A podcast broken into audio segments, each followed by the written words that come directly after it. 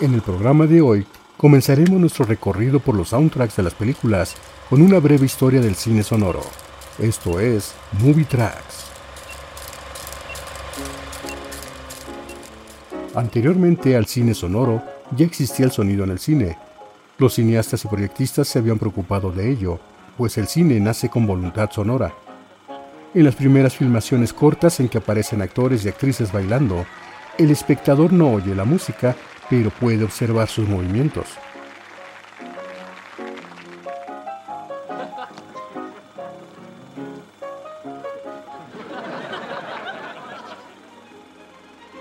Por otra parte, rara vez exhibían las películas en silencio. Los hermanos Lumière en 1897 contrataron un cuarteto de saxofones para que acompañase a sus sesiones de cinematógrafo en su local de París, y hubo compositores de valía como Saint-Saëns que compusieron partituras para acompañar la proyección de una película. Músicos y compositores tenían en el negocio del cine mudo una fuente de ingresos.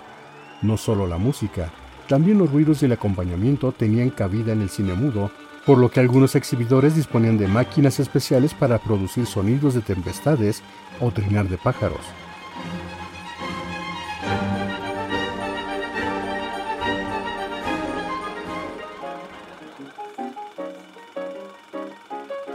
Cierto es que este sistema era solamente posible en grandes salas, en ciudades o lugares de público pudiente, y escasamente podía apreciarse en los pueblos o lugares alejados.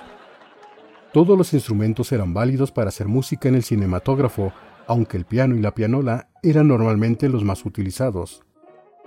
Algunos experimentos habían demostrado que las ondas sonoras se podían convertir en impulsos eléctricos. En el momento en que se logró grabar en el celuloide esta pista sonora, se hizo posible ajustar el sonido a la imagen y por lo tanto hacer sonoro el cine.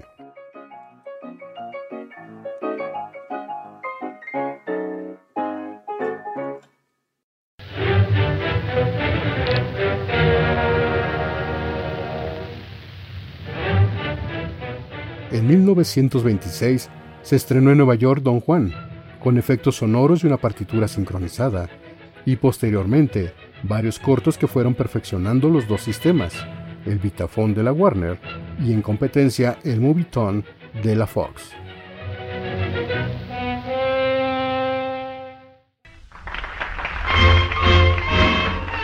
El 6 de octubre de 1927 se estrenó El cantante de jazz, considerada la primera película sonora de la historia del cine,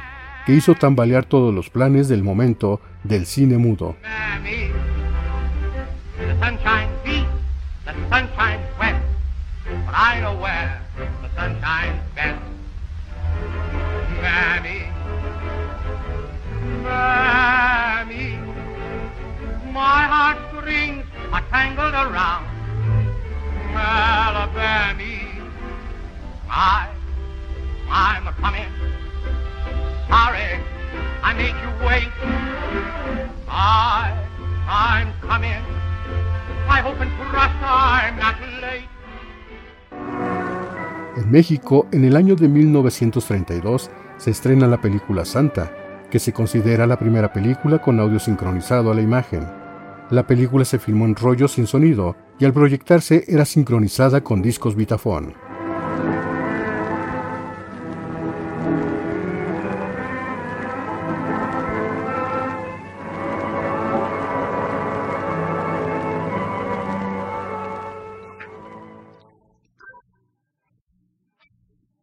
Hacia 1930, el cine sonoro era un hecho, y el cine mudo había sido definitivamente vencido.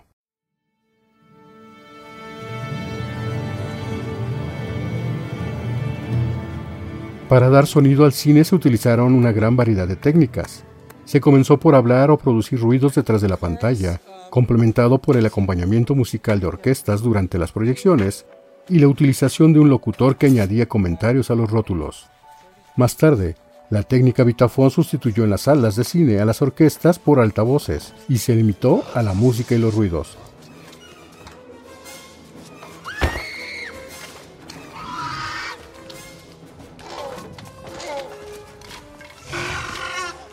México fue el primer país en Latinoamérica en filmar un largometraje sonoro con sistema de grabación óptico, el Rodríguez Sound Recording System, sistema mexicano de Joselito Rodríguez. La implantación del cine sonoro dio un gran impulso a la industria cinematográfica. En Estados Unidos, Hollywood se convierte en el referente del cine mundial.